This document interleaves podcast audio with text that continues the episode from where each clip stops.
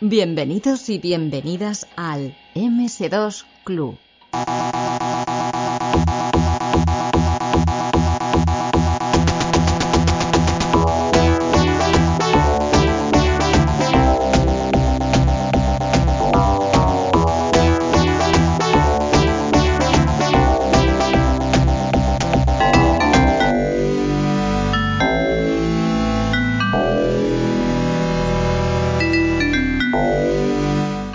Pues volvemos a contar con Alejandro Valdecete. Parece que fue ayer cuando estuvimos hablando de, esa tecnología de Cuéntame, pero, pero en realidad esto es un truco. Ha sido hoy, ¿no, Alejandro? sí, bueno, pero aquí el tiempo pasa de manera diferente. Es como pequeños universos. Es como una serie de televisión, ¿no? Que... Claro, también es verdad. Muy bien, muy bien. Pues bueno, hemos eh, pasado este agujero de gusano y vamos a hablar de, de otro tema porque tú eres una persona que no solo eres un amante de la tecnología eh, antigua, clásica. No eres solo un amante pues de, todos los medios como las series de televisión, etcétera, sino que además eres una persona involucrada y que ha estado montando eventos, se llaman ferias normalmente de. voy a usar la palabra, no me gusta mucho, retro, ¿vale? Feria retro. Sí. Eh, tú tienes experiencia en esto, ¿no? Pues sí, bastante experiencia, la verdad. Estuve, vamos, entre 2008-2009 hasta 2013, haciendo eh, eventos, ferias, eh, RUS, por así decirlo, también. Depende del tamaño, porque muchas veces la única diferencia entre una cosa y la siguiente es el tamaño, pero viene siendo la gente que va, ¿no? La cantidad de gente que va, sí. Sí, ahora vamos, ahora he cambiado eso por ser padre y también por dar clase en la universidad, que eso también es interesante, dar clase a la gente de, de, del grado de informática o del grado de videojuegos y bueno, pues ahí se ven cosas bastante chulas, ¿no? Pero bueno, durante estos años, pues mi dedicación, estos que estamos hablando, esos años fue hacer eventos, ayudar a que otra gente lo pasara bien. Digo ayudar a otra gente porque ahí digamos que el que al final paga los platos es el organizador, el que está organizando o coorganizando, porque al final es el que no disfruta los eventos, al final haces para los demás. Entonces es un poco una pena, ¿no? Pero bueno, eh, es el precio para que otros lo pasen bien. Entonces, pues bueno, la idea yo creo que ahí es rotarnos, ¿no? Que no sean siempre los mismos los que organizan. Que unos años lo haces tú y otros años que ayude otro y tú vas a disfrutarlo y que entre todos pues pudiéramos hacer eso, pero al final parece que siempre están los mismos de un lado y los mismos del otro. Entonces, pues ¿qué, qué se le va a hacer? Hombre, a ver, eh, está claro que hay gente que, vale para disfrutar de las cosas y hay gente que, vale para organizarlas. Y, te digo yo que esto es como la gente que vale para trabajar y la gente que vale para echar unas cañas. Yo hay gente que me iría de mil amores para echar unas cañas y nunca trabajaría con ellos. sí, eso lo vemos todos los días, efectivamente. Pero vamos, eh, hacer ferias desgasta mucho, ¿vale? Es una cosa, es, es ingrato, tiene un desgaste tanto interno como externo, porque no es solamente que no percibas eh, desde fuera el reconocimiento, no va a decir reconocimiento porque queda un poco feo que busque el reconocimiento, sino simplemente que se valore todo el trabajo que hay detrás de, preparativos las semanas o meses anteriores en el resultado que luego acaba viéndose.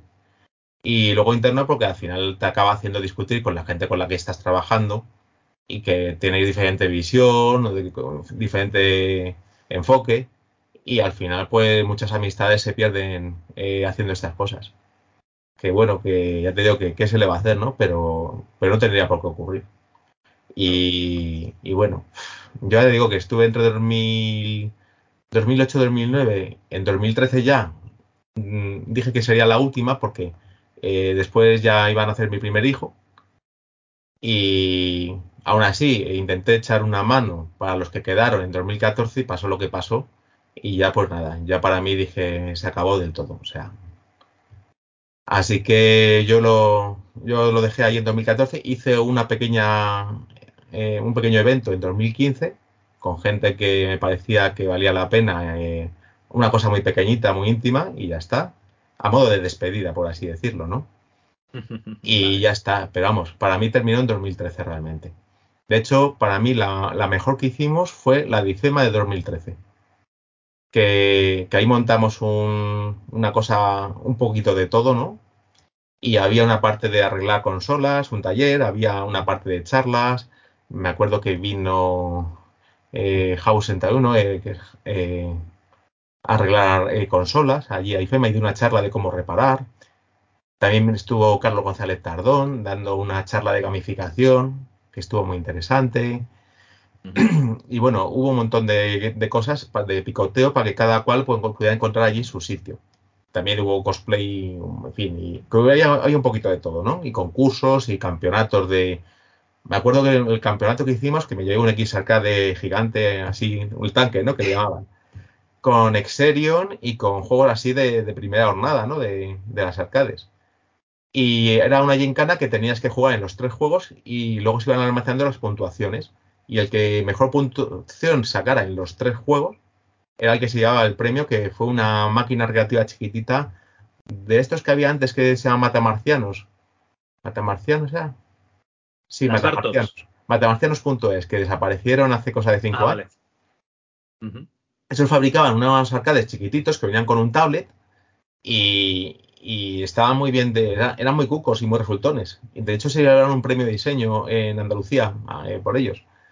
Y, nada, ya digo que desaparecieron de un día para otro y es una pena porque me hubiera gustado seguir manteniendo el contacto con ellos. Pero bueno, eh, estaba muy bien ese producto y ese fue el premio ¿no? de ese concurso. Y nada, esa fue para mí la mejor, donde mejor salimos todos de contentos y de, de todo. Y bueno, pues otras ya te digo que han sido más enfocadas, como tú bien has dicho, retro, no sé el, nombre más adecuado quizá, porque retro para mí implica que hablara, que también hubiera software eh, empresarial o software eh, que fueran aplicaciones, pero parece que todas estas ferias van siempre hacia lo mismo, hacia los videojuegos de, pues eso, Astra de Spectrum Commodore MSX y hacia determinados lanzamientos, determinados sellos nada más y ya está, y estuviera como muy ubicado en ese nicho y no, no se salía de ese nicho. Y lo que pasa es que todas las ferias que han venido después, que dice, bueno, si estas son los 80, lo normal es que vengan a continuación las de los 90, tiempos de MS2, pero parece que no, que eso se ha obviado, se ha saltado. Entonces, solamente hay cosas de consolas y ordenadores, siempre nos quedamos en los 8 bits. Parece que a los 16 nunca hemos pasado. O bueno, pues Amiga y Atari, ¿no? Pero parece que en el mundo PC MS2 no existía. Y es una pena porque hay mogollón de, cosas todavía por descubrir que, no se le está dando ninguna visibilidad y que yo creo para mí, personalmente, esa época fue más interesante y más prolífica que la anterior. Y si yo tuviera que hablar de una edad de oro, hablaría más de los 90 que de los 80, que hubo mayores lanzamientos y no sé, y a nivel de recaudación también hicieron mejor caja que los que se hacían en los 80, que bueno, ahí está muy mitificada esa época y muy, muy dulcificada. Parece que todo el mundo programara y se hiciera de oro con cualquier juego, cuando era todo lo contrario.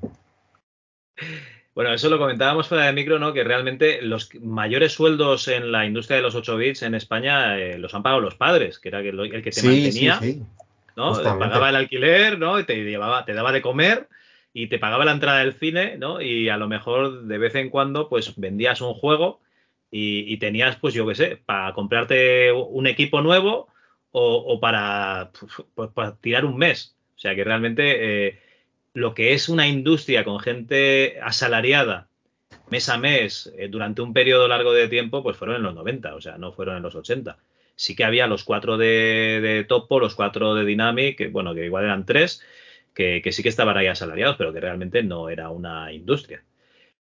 No, es para meterse, no es para meterse con los 8 bits, simplemente es para, decir que yo qué sé, que un juego como Comando seguramente se mea en la boca de todos los 8 bits, no a nivel de, imaginación, pero sí a nivel de, gente asalariada. Entiendo sí, de ¿eh? tener un equipo de verdad detrás, como cuando haces una película, que tú miras la película y ves toda la gente involucrada en hacer la película y sale una ristra de nombres tremenda.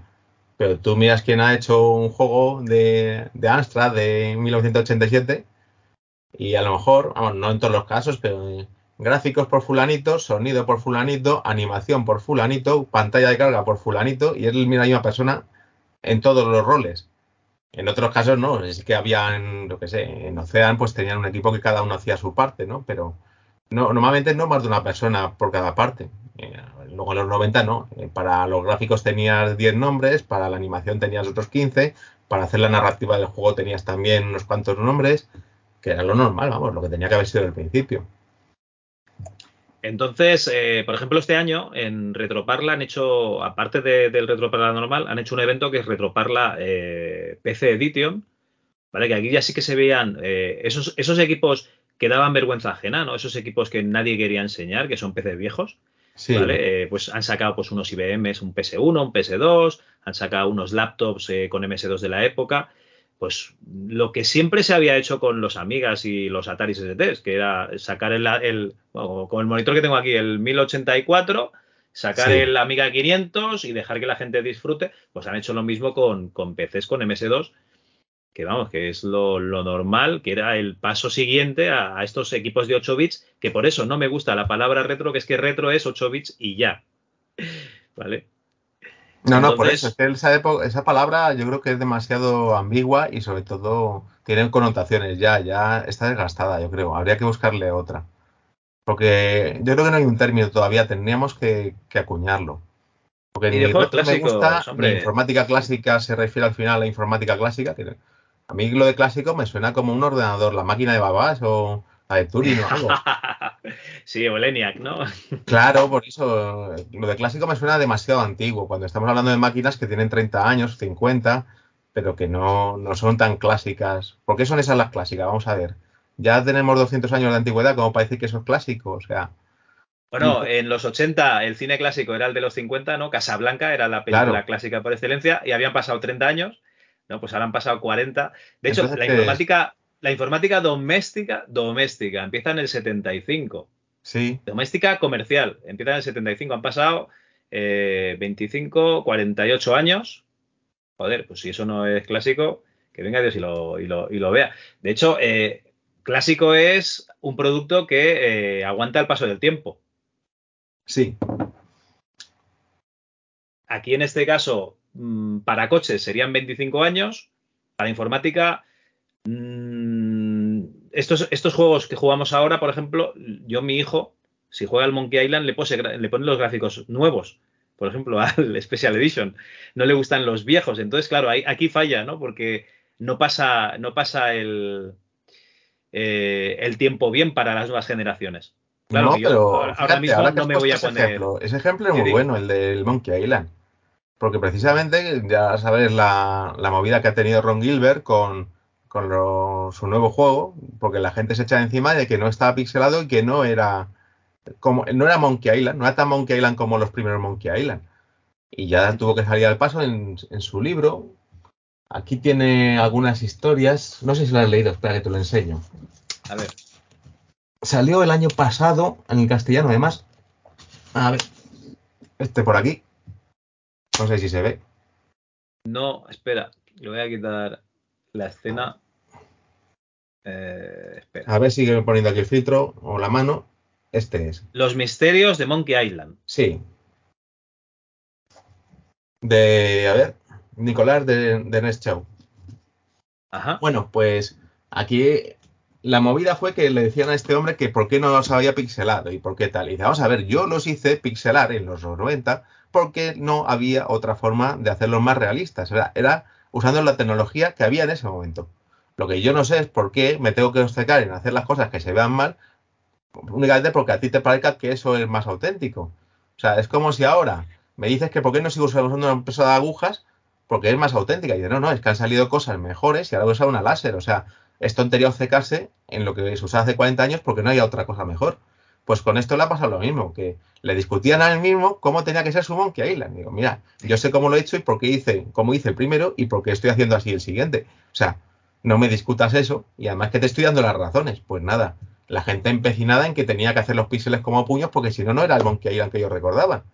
Digo, vamos a ver, por favor. A ver, el primer Monkey Island usa pixel art. El segundo Monkey Island, la gente no se acuerda, pero eran unos escaneos a un arte real y, los escaneos se ven como pixel art porque eran unos escaneos de mierda, porque el equipo que había en aquella época y las resoluciones eran de mierda.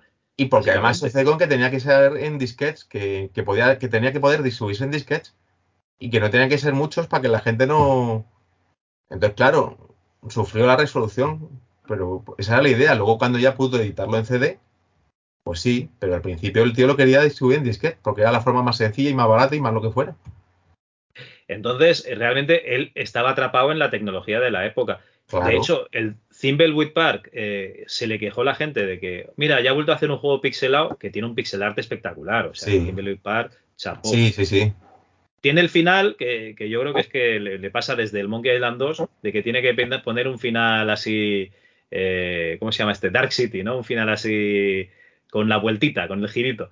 Y, le ha pasado aquí, le ha pasado en Thimbleweed Park, le ha pasado en, en este nuevo Monkey Island pero que haya cambiado el, modo gráfico, pues si hemos vivido todo. O sea, en el Monkey Island 1 vivimos pixel art, en el 2 escaneos, en el 3 dibujos animados, que eran unos putos dibujos animados. En el 4... Eh, ya, ya, pero esos no sean suyos, que yo recuerde. No, no, el 1 y el 2 son los suyos. Pero venga a referir que la, saga ha vivido una actualización gráfica en cada. Pero que si él hubiera podido hacerlo desde el principio, como se lo, como ahora, los hubiera hecho, pero es que no había tecnología en ese momento para hacerlos como ahora. Pero la gente piensa que una opción que se hizo por, por la tecnología de la época era una opción realmente que se escogió para el juego. Y no, no, es que se hizo como se podía hacer. Ni más ni menos. Para mí Monkey Island es el Monkey Island con eh, los gráficos pixel art. Mi hijo ve eso, se le, empiezan a salir llagas en los ojos. Dice, papá, quítame esto. Y entonces le puse el Special Edition y cambiamos. Y él, y él estuvo jugando un rato con, con los gráficos viejos. Entonces, claro, no ha pasado el paso del tiempo para las nuevas generaciones. Para mí me sigue gustando, pero claro, yo no soy una muestra representativa. Le tiene que seguir gustando a las nuevas generaciones. En fin, eh, no tenemos término, no tenemos término. Lo que sí que estamos de acuerdo es en que eh, a lo mejor ya está viendo de que, de que en estas ferias eh, retro, porque son ferias retro, se saquen todos los equipos de 8 bits, se saque a la Amiga y a la Atari ST, no, a la Atari ST poco, a la Amiga, y, se pongan ya consolas y dices, oye, ¿qué ha pasado con el PC?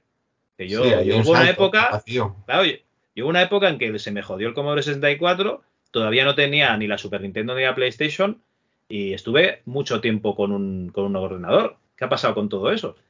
nunca ha existido. No, no, por eso. Y si al final se tiene que mirar cómo fue a través de, de, estas pequeñas pinceladas, de estas muestras que se hacen, porque muchas veces son ferias de muestras, ¿no? Que se enseña lo que había o, entonces, ¿qué ha pasado? Efectivamente, estamos como escondiendo una época. Entonces yo creo que, la misión de estos eventos es justamente la contraria. Se trata de divulgar y dar un poquito de, luz de cómo, qué es lo que había en, esos momentos. Que yo entiendo que una feria al final es algo pequeñito, generalmente, y no tiene potencia para dar una muestra completa, una fotografía de todo lo que había. Pero parece un poco extraño que la foto siempre sea del mismo ángulo de la habitación, por favor podemos sacar el salón entero alguna vez o otra esquina diferente. Entonces parece como que siempre eso te acaba yo rey, no sé. A lo mejor es el efecto de haber vivido muchas desde dentro y que ya más o menos sabes, como cuando he visto la misma película y ya sabes lo que va a pasar en cada momento, pues un poco, poco así. A lo mejor para el que viene de visitar le parece como que está todo muy bien y que puede ver 50 más iguales y no le va a hacer nada, que, que, fantástico, pero vamos, a mí me, me da la impresión de que todo el rato se repite el mismo patrón. Entonces estamos de acuerdo en que, en que tenemos que actualizar un poquito ya las, ferias estas y, meter algún equipo un poquito más contemporáneo o al menos dar más voz a los, a los 90, ¿no? Por ejemplo. A ver, si lo que se pretende es un poco eh, hacer una muestra y que venga gente de fuera y que eh, atraer a otras personas que no conocen el mundillo, que son ajenas, yo creo que se debería hacer. Si queremos seguir que sea un mundo endogámico y que yo hago esta feria y tú vienes a la mía y yo voy a la tuya, pues entonces como está ahora está perfecto, vamos, puede seguir así 30 años más. Pero creo que eso no es el camino, que no va a ningún sitio. Que la idea es un poco atraer también caras nuevas y, también alguien que a lo mejor le pique el gusanillo de, oye, pues quiero volver a programar o me apetece volver a hacer alguna cosa como antiguamente. Y quizás le convenzas así, pero parece que en los 8 bits ya está todo el mundo que podía estar y ya no van a coger más gente. Entonces como que está ya un poco Copado. Sí, sí, sí. Y bueno, y para el que viene solamente de visita, pues eso, parece que está todo el rato viendo la misma película. Como que vas a la Gran Vía y todo el rato están los mismos cines con las mismas películas. De bueno, reponer el cartel alguna vez, que es que parece que todo el rato vemos lo mismo, ¿no? Vamos, es mi visión, que a lo mejor hay gente que le encanta y vive como yo le llamo el Nexus. Hay un capítulo de, Star Trek, no sé, bueno, una película, de una gente que vive en, en una especie de mundo donde está en el bienestar y está maravilloso. y no quieren que les saque. Y ese mundo va, ese, el Nexus va a colisionar y aún así los del Enterprise les sacan allí contra su voluntad y todo, ¿por qué me has sacado allí? Yo quería morirme allí, ¿por qué has hecho esto? Y estos no entendían nada de por qué les sacan de, que les sacan de aquí en vez de agradecerles de que no se han muerto, pues está toda la gente cabreadísima con ellos, porque les han sacado de ese círculo de confort del que no querían salir. Y aquí pasa un poco parecido, como que si alguien le saca de ese círculo de confort, pues te odia a muerte. Pero bueno. Es como el, tío del chuletón de Matrix, ¿no? Que dices, ¿por qué me sacaron? Sí, lo bien que estaba yo allí en, esa ilusión. Sí, sí, Ronald Reagan era el personaje. ¿El Ronald eh, Reagan? Claro, cuando le inyectan otra vez en Matrix y quiero ser alguien famoso. Mm, y dice, lo que usted diga, señor Reagan, le dice el agente. ¡Hostia! Iba a ser, iba a ser Ronald Reagan. claro. fuerte. No, no, no, no me, no me quedé con lo del apellido. Vale, vale, vale. Hostia. Pues sí, sí, es el mismo ejemplo, o sea, es lo mismo. bueno, pues eh, además, unos equipos que, que tiene tantas facilidades para programar, ¿no? Porque tú coges un PC de época con MS2, además de que le puedes poner un DOSBox, o puedes poner una máquina virtual, o puedes poner un equipo real, lo que te dé la gana. Tienes eh, varios basics. Tienes Pascal con Turbo Pascal para, eh, para bueno, sí, para, para compilar. Tienes C, tienes así de la época, tienes el, el a mí me va a flipar, ¿eh? Tienes el DIP, sí. tienes, tienes una serie de recursos que realmente eh, tendrían que facilitar. Eso se lo comento ya a mis alumnos, el Games Studio. El Games Studio le comenta. les hablo de él. Este es el, el, Unity español de, sí, sí, sí, Sí. Para mí, vamos, eh, fue un, donde empezó todo en cuanto a diseño de videojuegos para mucha gente para por fin una herramienta que no era muy complicada y que encima tenía varias cositas para, hacer tus explosiones, efectos sonoros, tenía un montón de, utilidades que te ayudaban y que era muy fácil hacerte un, juego de naves espaciales o de cualquier cosa así de lo más típico. O sea, para mí fue el primer acercamiento de mucha, mucha gente y además que no era nada caro. Yo le conservo todavía por aquí sea, pues guárdalo que eso es una joya. Y así conseguimos que las ferias se pasen a los 90 y llevamos a Dani Navarro a una feria que te lo firme, joder. Ojalá. Vamos, eh, sería lo más. Hace poco pasó por Mrs. Club, ¿verdad? Hostia, el año, el año pasado o el anterior. yo, lo escuché en, en, la, entrevista que le hiciste, digamos, que me gustó porque realmente no, no había visto yo muchas de a él desde entonces y me, llamó la atención, me gustó. Cambia mucho. Hay un, hay un magazine antiguo, Macedonia Magazine, que hacían entrevistas en los sí, 90. Pues eh, me leí una eh, en la que Dani Navarro es súper optimista. Eso debió de ser antes de, bueno, de que le dejasen de pagar. Entonces está ahí súper optimista de que estamos haciendo grandes cosas aquí en, en, Hammer, que lo vamos a petar. Bueno, ya lo estamos petando, tal y cual. Y, bueno, acabó como acabó, ¿no? Pero que, dices, hostia, estaban, estaban ahí muy, muy puestos. Joder, te sacas un lenguaje de programación, estás ahí programando juegos para tu lenguaje y para que el resto de la gente esté haciendo cosas y tal. Te debes de sentir como, como los que sacaban mods para Doom, ¿no? Con tu juego y dices, hostia, qué guay, ¿no? Que están sacando juegos para, O sea, están sacando mods para mi juego. Y. y sí, a mí, me parece un poco también como la evolución, bueno, aunque ha tenido Phoenix y ha tenido otras cosas posteriores de Fox, varios, pero no sé si conoces el Arcade Game Studio de Bruno Marcos. No. Este se hizo con Game Maker, pero hizo una plataforma donde también es muy fácil hacerte un comando o un Ghost and Goblins. Y bueno, lo estuvo manteniendo hasta que se marchó a Estados Unidos, me parece, que está ahora en una empresa grande, ¿no? Pero está muy chulo también para hacer cosas así muy rápidas y sin tener que aprender demasiado de programación. Pero está basado en GameMaker. Sí. Es que GameMaker sí que lo he tocado. Eh. Hostia, lo he tocado bastante. Pues este hizo una plataforma encima de. O sea, un maker encima de un maker. Y ya te digo, eh, está bastante chulo. Si le puedes echar un vistazo, vamos, hay versiones que son. ya están en todos sitios subidas, hasta donde llegó él, pero son funcionales todas ellas. Y vamos, si no lo encuentras, yo te envío alguna de las que hay, pero se puede descargar de cualquier sitio, porque está en todos los sitios subido. No, no, sí, lo, me falta, lo que me falta es tiempo, lo que me son las plataformas. Tengo, tengo, que hacer un juego en Pygame para clase, que hice una serpiente, ¿no? Y, tengo que hacer uno de naves y me lo, me lo quiero hacer. Eh, estamos con un concurso de programación de mods para Doom, ¿vale? De niveles, no de mods. Porque Ricardo Tormenta de Plomo, un saludo desde aquí, me dejó bien claro Pero, tío, un mod es que es mucha faena. Eh, un nivel, digo, sí, un mod, un nivel. Yo dije mod porque te haces un nivel y a lo mejor meterle la textura del MS2 Club ya, es modificar, ya le metes más. Ya es modificado, sí, efectivamente. Entonces es eso, que si, que si, que si le quieres poner la voz de chiquito, muy repetitivo, ya se ha hecho, ¿no? Pero bueno, o, cualquier cosa, pues se la puedes añadir. Eh, entonces estoy metido también en, con el Ultimate Doom Builder, me parece que es. Estoy ahí haciendo, haciendo un nivel, con lo cual, eh, plataformas a, a, punta pala, tiempo es, escaso. Entonces, eso, hay mucha gente que sí que está programando para 8 bits, pero para MS2, menos este chico que, hizo el, el Goldmine, que, que, lo entrevistaron ahora en Retrona, que, ha hecho juegos para muchas plataformas y ahora le ha tocado MS2 y ha sacado este, tampoco se ve gente que, saque. Eh, igual yo pienso que, claro, las limitaciones de, un Spectrum o de un Amstrad, pues te obligan a, hacer un juego pequeño y, con pocas personas y, tal, y a la que te metes en un, en un MS2 que, puedes sacarle la memoria que tú quieras con, un extensor de memoria, pues a lo mejor ya dices, hostia, aquí. Claro, claro. Porque tienes muchas más posibilidades a tu alcance, muchísimas más, y ya los programas de memoria ya no existen. Y la carga rápida también la tienes ahí a, tu alcance. Entonces, lo que no te quepa en memoria lo cargas en el momento, con lo cual ya no tienes límites. Yo creo que abruma bastante el enfrentarse a un juego ya en MC2 por todas las posibilidades que te ofrece. Yo a mis alumnos, eh, bueno, le estoy preparando también eh, para Phaser. ¿Lo conoces? Sí, es el JavaScript, este, las librerías de JavaScript.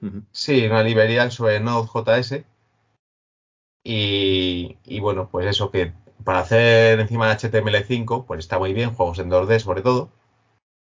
Y, se puede hacer por lo mismo. Volviendo a lo que hablamos del Game Studio o del Deep, eh, pues eso. Para empezar a programar y ver si te gustan los juegos y tener una plataforma más o menos rápida. Pues al final Game Maker, que era lo que usábamos antes, que ha ocurrido? Que como ahora ya va todo con licencias, que me parece que es por tiempo, por meses que las pagas, pues, pues eso ya parece como que es un poco a mí me gustan más las licencias perpetuas, ¿no? Que te compras una licencia y ya lo que te dure hasta que saquen otra versión, pero, pero esto ya como que no. Entonces, me parece eh, asequible hacer cositas, cositas sencillas también, porque estamos hablando de, una librería que se ejecuta sobre el navegador, pero vamos, que también hay cosas resultonas en Phaser. Sí, he tenido algún alumno que, que no lo hacía conmigo, hacía Phaser y acaban haciendo un plataformas de tres pantallas que tienen que llegar al final, sí. Sí, luego ya si les gusta se meten en Unity. Colisiones. Eh, está bien para eso, para aprender las cosas básicas de movimiento de sprites, colisiones, los tiles. Todas esas cosas con Phaser las puedes explicar fácilmente y ya está. Hombre, ya si te metes, eso no es un Unity ni un Unreal y se espera que lo sea. Entonces, pues bueno, es simplemente para enseñar un poquito lo básico de juegos.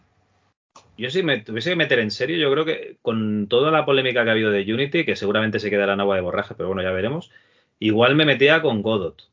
De eso estábamos hablando esta semana precisamente, que si Unity eh, seguía así un poquito en tierras revueltas, Godot es el que le está comiendo ahora mismo todo el terreno que está dejando Unity, de la gente que se está yendo, parece que está decantándose por Godot. Que estaba hasta ahora en el número 3, me parece, de, de las plataformas para diseño de videojuegos y que está cogiendo ahora más fuerza. Vamos a ver a la vuelta de un año, porque todavía es pronto. Y además, personalmente, parece que la, la cosa esta Unity la han sacado un poco de quicio porque eh, si mal no tengo entendido, toda la movida es porque van a hacer pagar a partir de no sé cuántos ingresos, a partir de no sé cuántas instalaciones del juego. Que la mayoría de esa gente, si miras eh, los rankings de, de los juegos, de los ingresos que tienen o de las instalaciones que tienen, o sea, es menos del 1% los que sobrepasan ese límite. Entonces, la mayoría El problema es si te metes en móvil. La herida si te metes en móvil y tienes la, mala suerte de hacer un juego barato o, gratis y, te lo descarga muchísima gente, entonces ahí te han matado. Pero si no, no hay problema, claro, es lo que dices tú. voy a vender 20.000 copias del juego como mucho. No voy a pagar un duro, ¿no? Pues, pues ya está bien. nos hemos ido, ¿no? Un poco, nos hemos ido un poco de la feria. Sí, pero es que al final todo va unido, yo creo, porque al final parece que todo es el, o sea, que tú consideras que lo que necesitamos es gente, gente que haga homebrew, pero ya que se ha acabado, que los 8 bits que ya vale, que empiecen a hacer juegos de Amiga y de, de PC, por ejemplo, ¿no? Y de consolas eh, un poco que no sean las de las de 16 bits.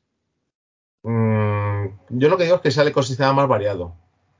Que parece como que todo es. O, todos los ojos miran hacia el mismo sitio, o es que realmente no hay nada más que eso. Pero en cualquier caso, sería mucho más chulo un, un ecosistema más, más abierto, más numeroso, con más variedad. Y, y que también se le diera ese reconocimiento en cuanto a eventos y demás que se le diera esa visibilidad, porque claro, si hay un personaje haciendo esto, pero nadie habla de ellos y nadie lo muestra ni nadie lo saca, pues da un poco lo mismo. Y ahora mismo que está Internet y que te puedes enterar de lo que hace cualquier persona, pues es que es un poco absurdo no enterarte de, lo que hacen estas estos que sí que programan en PC. Entonces, ¿por qué no nos enteramos? ¿Porque estamos inundados con demasiada información de los que hacen cosas para otras plataformas? ¿O porque no tenemos tiempo de mirar más allá? o porque vivimos en una burbuja con cámaras de eco y solamente nos nutrimos de lo que nos dicen los de alrededor nuestro. Habría que ver a qué se debe. Pues yo creo que sí, que esos son esos factores, sobre todo. Eh, que muchísimas veces estamos viendo retweets de, cosas que se hacen por aquí, que sí que están muy bien, pero claro, es, lo, que decimos, que siempre es de lo mismo. Siempre se está haciendo material de lo mismo.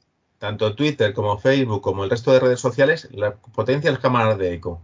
Entonces, todo el rato parece que te están mostrando lo mismo, lo mismo, lo mismo. Y si tú quieres salirte de esa burbujita, no puedes. Estás todo el rato como encerrado con una pared de cristal que no ves, pero que está ahí y te está mostrando las mismas cosas. ¿Y de qué hago? ¿Me cambio de cuenta? ¿Me creo otra cuenta para ver si me saca otras cosas diferentes? ¿Cómo hago para salir de aquí? Entonces lo que tenemos que hacer, y se me está ocurriendo así en vivo, es eh, montar un concurso de juegos de MS2 con un premio. Por, ejemplo, ¿no? Pues alguien tiene que hacerlo. Podría ser el MS2 Club, por ejemplo. Podría ser, sí, sí, sí. Pues mira, no, no estaría nada mal, ¿eh?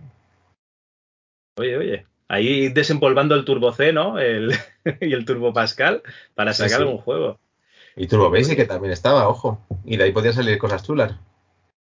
Sí, la aventura gráfica esta, el principio del fin. Bueno, no sé si estaba hecho con el Turbo Basic o, era un, un GW Basic, un Quick Basic, porque yo me pierdo. Un QBasic de PC, un QBasic. Pues eh, al final era como, realmente parecía un programita con botones, ¿no? Pero, pero daba el pego como aventura gráfica, porque las acciones en un Monkey Island te da igual que sea eh, un texto de la fuente de gráfica que un botón. O sea, no hay ningún problema. Efectivamente, sí, sí, pues, sí. Pues nada, oye, eh, primicia mundial, ¿no? Este año 2024 vamos a hacer un concurso de videojuegos de MS2 y vamos a buscar un premio. Eh. Venga, queda dicho. Alejandro, ¿cómo, tienes el PayPal? A ver, explícanos. es broma,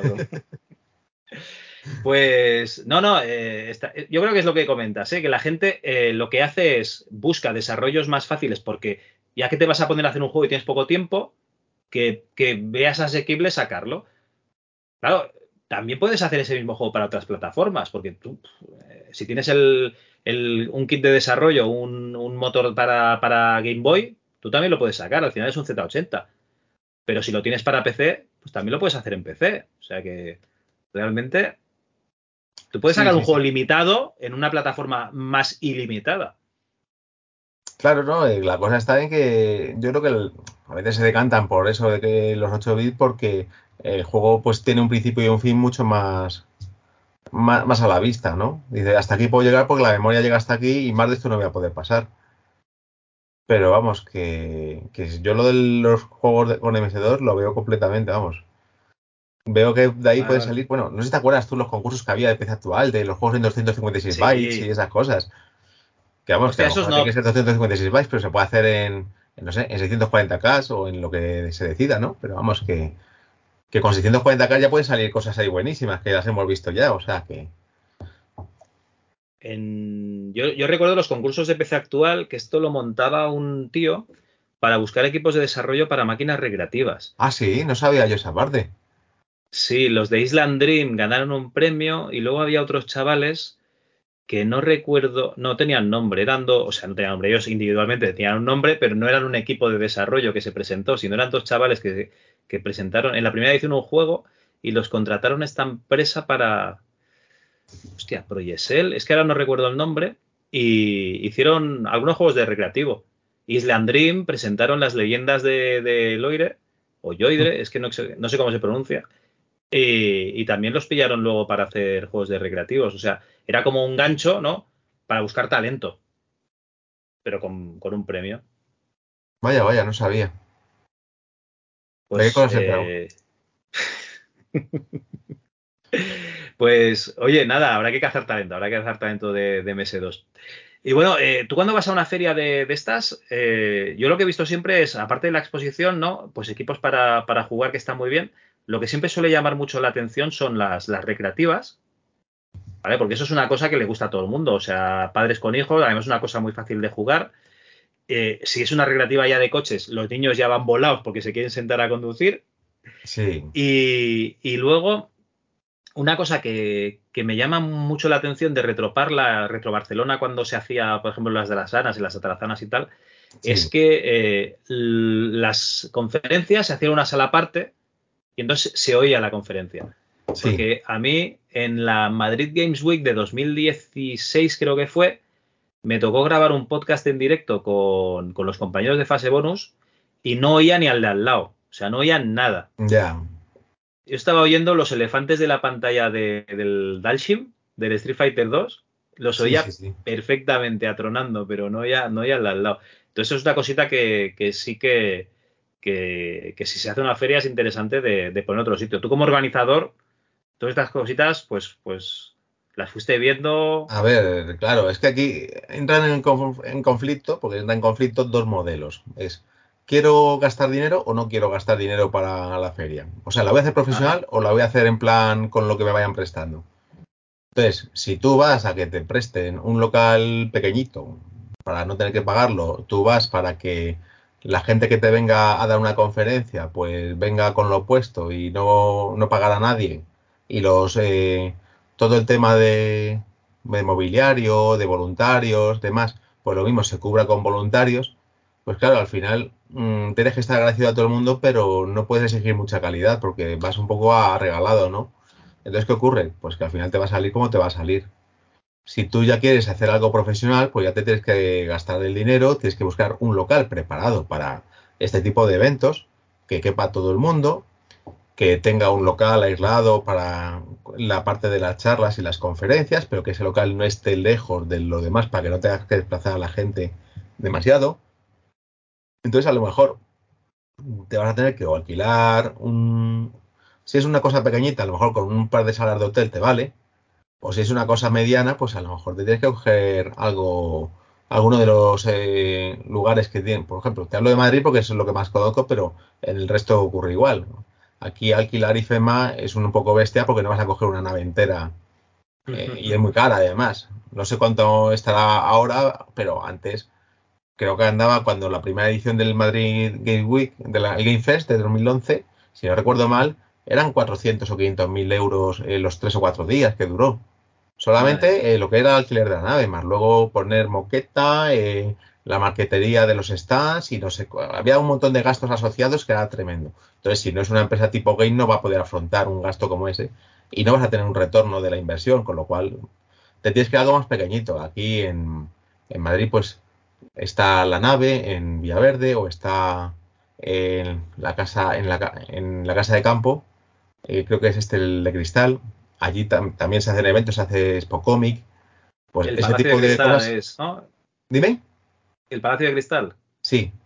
Allí. ¿Es como un eh, centro, un centro comercial con cine y tal? ¿Puede ser? Mm, se puede hacer, pero esto no, esto no era un centro comercial que yo sepa. Ah, vale, vale. Es que me, suena a ver alguna vez que, iba a tema, pero... es otra cosa. Ah, vale, vale, vale, vale. Eh, o sea, en el que yo Palacio de Hielo. no recuerdo cómo se llama el edificio. Eh, bueno, da igual, el que, el que está en la casa. No, no, no, que, me, he equivocado yo y he dicho Palacio de Cristal y es Palacio de Hielo. no me hagas ni caso. Claro, no, el Palacio de Hielo es donde está la pista de hielo, que es un centro comercial, exactamente. Vale, vale, vale. Que está al lado de la M40, enfrente de Campo de Naciones. Pero vamos, esa es otra cosa. Vale, vale, y este, vamos, el recinto ferial de la Casa de Campo se llama, creo. No sé si tiene otro nombre, no me acuerdo ahora. Pero vamos, que podría ser, donde se ha venido haciendo Spocomic en varios años. Y bueno, pues eso, que al final tienes que tener una organización fuerte, un cuerpo de, un tejido sólido de, no de voluntarios, de, trabajadores, porque los tienes que pagar y dice, venga, tú vas a estar aquí cuatro días atendiendo al que venga o haciendo acreditaciones o vigilando o atendiendo a expositores, no sé. Yo, por ejemplo, eh, ahora mismo, eh, dentro de una semana es aquí en Madrid un congreso de informática TRG eh, Conf, que antes era Tarugo Conf. Pues es lo mismo, son 500 personas las que vienen. Y joder, hay un cuerpo de gente para atender a todo el mundo y que haya networking y que todo, nadie se quede desperdigado por allí y que todo el mundo sepa dónde colocarse en las charlas y en, en los talleres.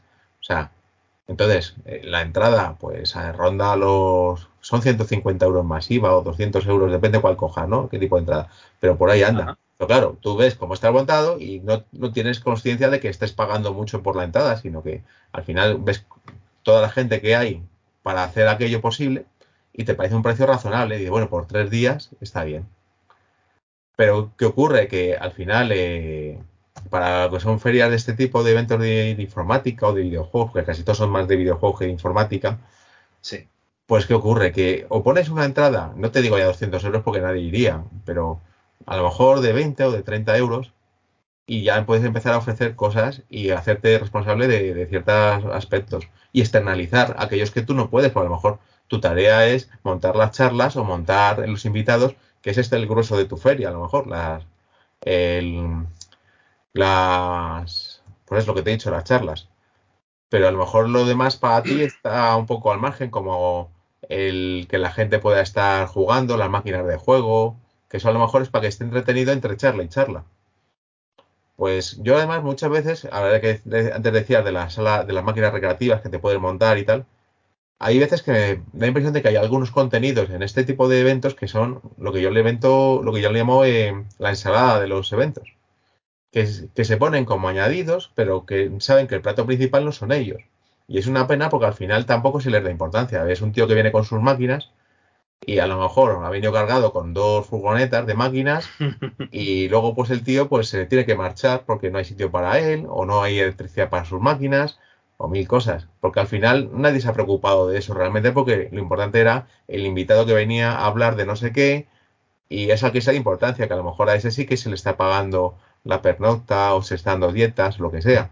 Entonces, hay que tener claro qué tipo de evento quiere hacer uno, ¿no? Si se quiere dedicar más hacia las charlas y los talleres, o se quiere más hacia la exposición y explicar lo que había, o voy a dejar hacer puntos de juego para que todo el mundo pueda probar algo y jugar algo. En fin, que debería orientarse hacia una cosa y ponerlo bien claro. Esta charla, o sea, esta feria está orientado a esto nada más. Y así el que viene, pues no se lleva Vamos, el que viene de público le da igual, por si, sobre todo si viene gratis, pero el que viene a lo mejor a exponer o lo que sea, a lo mejor se llama un chasco de que le ponen en un sitio que no le gusta, o que realmente no viene la gente que le esperaba que viniera, o que está un poco de relleno para, para cubrir un bulto, vamos, para cubrir espacio. Entonces, hay que tener un poco de cuidado con los invitados, que, con los invitados que, que vienen a aportar algo a tu feria. También lo que te decía, que nunca está de más si te eres alguien a darte una charla que menos que prepárale un detallito o un algo, cúbrele los gastos que tenga, agradeceselo, que no que parece como que, te viene que esté obligado a venir, que dice que le estás haciendo un favor dejándole hablar en tu feria, ¿no? Que no, que no se trata de eso, que esté un poquito de decoro y de elegancia para esa persona que te está ayudando. Y sobre todo, si quieres hacer la feria de esta manera, mira lo que te cuesta hacerlo y directamente haz un presupuesto y si eres capaz de hacerlo, hazlo y si ves que no vas a llegar no lo hagas, pero no intentes dejarlo a medias porque luego llegan los sinsabores, llegan mm, malos rollos y, bueno, y una cosa que podía haber sido una cosa chulísima pues puede quedar empañada. Y bueno, ejemplos tenemos muchos y no voy a citar así, pero vamos, que, que yo creo que hay que tener claro hacia dónde se quiere ir y si uno quiere llegar hasta ahí, invertir todo lo que haga falta y si ve que no puede hacerlo, pues mejor no hacerlo. Como dicen Estados Unidos, ¿no? Lo de eh, go big or go, home. Pues más o menos eso. Bueno, yo me sé el de hazlo o no lo hagas, pero no lo intentes, de, Yoda. Ah, bueno, sí, esa es otra versión, ¿no? Bueno, eh, yo la que conozco es eso, go big o go home. Hazlo a lo grande o vete a casa. O, quédate en casa. Pues, hombre, hay, aquí hay, muchos melones, pero bueno, uno de ellos es, eh, claro, yo, hago mi feria pequeñita, ¿vale? Imagínate la, la RU de Barcelona o la Explora Comodore, que es una feria que, lo hace en un local que le cede el ayuntamiento, eh, que es una especie de retroparla, pero que no tuviese la sala anexa, ¿vale? Sí. Entonces, eh, claro, es una feria pequeña, no, es un poquito más pequeño que retroparla, no mucho tampoco. es una feria mm, pequeña que pueden pasar dos cosas, ¿no? O que no hagas publicidad y entonces te vengan los cuatro que han montado el stand y se mosqueen, o que hagas publicidad y te venga mucha gente y entonces la líes parda porque, claro, eh, no tienes tu sitio para, para No, claro, es que tú tienes que poder mm, comer lo que puedes tragar, o sea, no agarres más porque luego se te va a llenar la boca y no vas a poder pasar toda esa comida, pues pues con esto pasa lo mismo. No, no te metas en más jardines de los que puedes sortear. Y luego, otra, otra, otra cosa que me llama la atención, por ejemplo, yo soy una persona que igual eh, eh, me estoy jugando eh, un juego de hace 8 años, ¿no? yo qué sé, me, juego el Uncharted 4, luego me voy a jugar a, al, Starfield un rato y luego me estoy jugando el, el Lance of Lord de PC o un juego de Spectrum, no, de Spectrum no creo, pero bueno, un juego de, de, cualquier época. Y las pelis igual, yo me puedo ver una película que haya salido ayer y una del 75 y luego el otro día me vi Carrie y luego me veo una de los 80 porque me apetece, ¿vale? O del 2000. Eh, en los videojuegos, ¿por qué no pasa esto? O sea, ¿por qué no puedo tener, o sea, o, tengo que tener cosas viejas o tengo que tener cosas nuevas? ¿Por qué no puedo tener así una visión un poquito global de todo?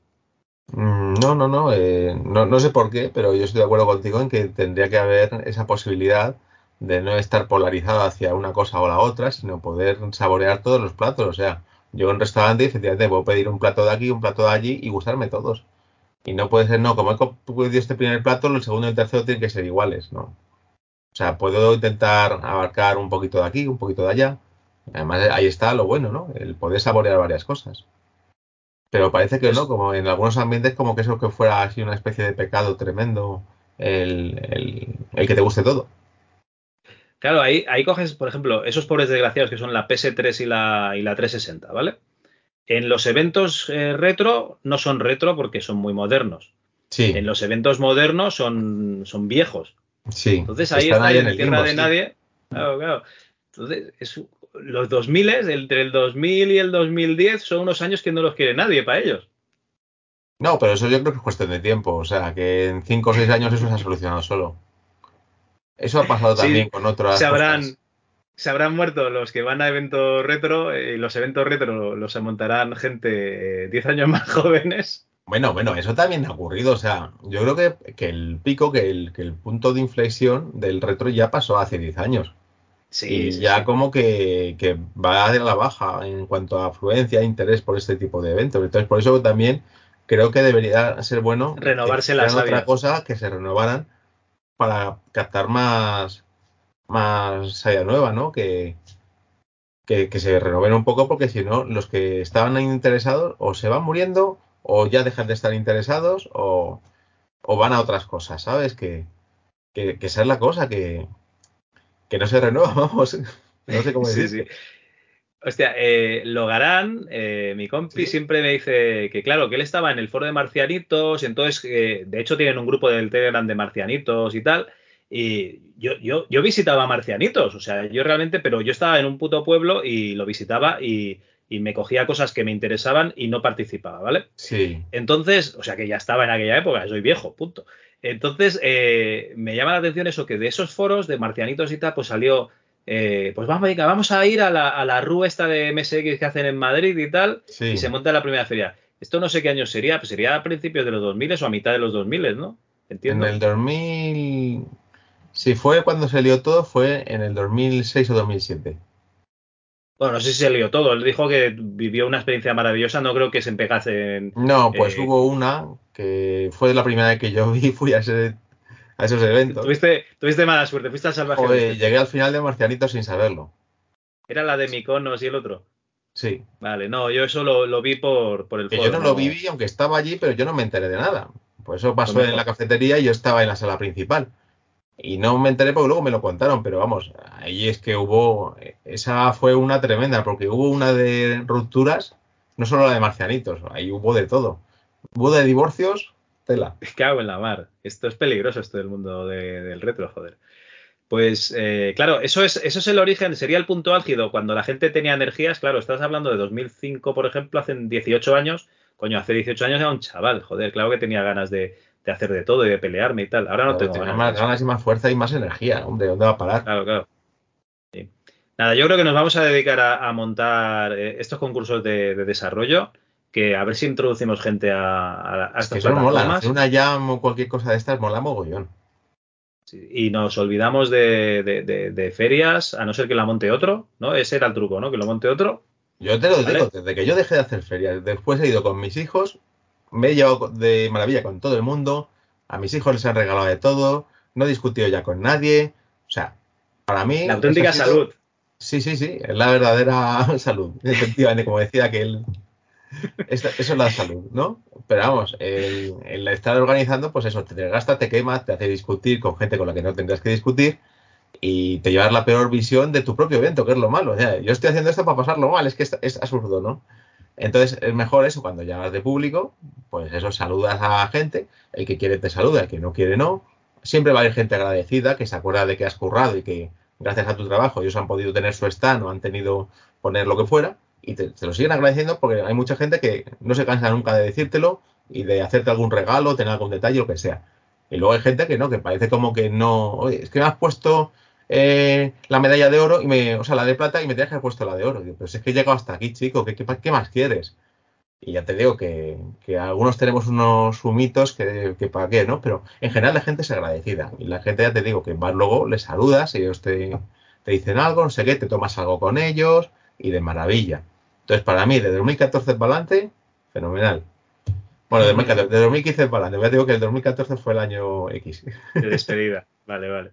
Pues nada, entonces, eh, la gente que esté con ganas de montar alguna cosa, que coja lo que quiera de esta conversación o que no coja nada y que ya con eso se oriente, ¿no? Sí, que vamos, que si alguien quiere montar algo, pues que por lo menos intente no repetirse y que, que haga algo que sea diferente a los demás, sobre todo por aportar aportar algo nuevo al panorama, que, lo va necesitando ya. Tenemos que abrir un poco las ventanas, que se aire todo esto. Que duele en, esto tiene como un aroma cerrado. Sí, sí. Pues nada, oye, eh, lo dejamos aquí, coged los consejos que queráis y, oye, el mundo es vuestro, montadnos ferias para que nosotros podamos ir y pasárnoslo bien con nuestros hijos. Oye, yo cualquier, no voy a criticar a nadie, o sea, cualquier feria que yo vaya de visitante, bienvenida sea y le estaré agradecidísimo al que lo monta, al que tenga la valentía de hacer cualquier cosa que, que tiene su reconocimiento, por supuesto, porque lleva un trabajo enorme y el cualquiera que haya trabajado en esto lo sabe pero vamos, que si se puede hacer algo diferente, mejor que mejor, ya miel sobre hojuelas. Perfecto. Pues bueno, Alejandro, muchas gracias. Oye, Xavi, muchísimas gracias a ti y hasta pronto. Eso es.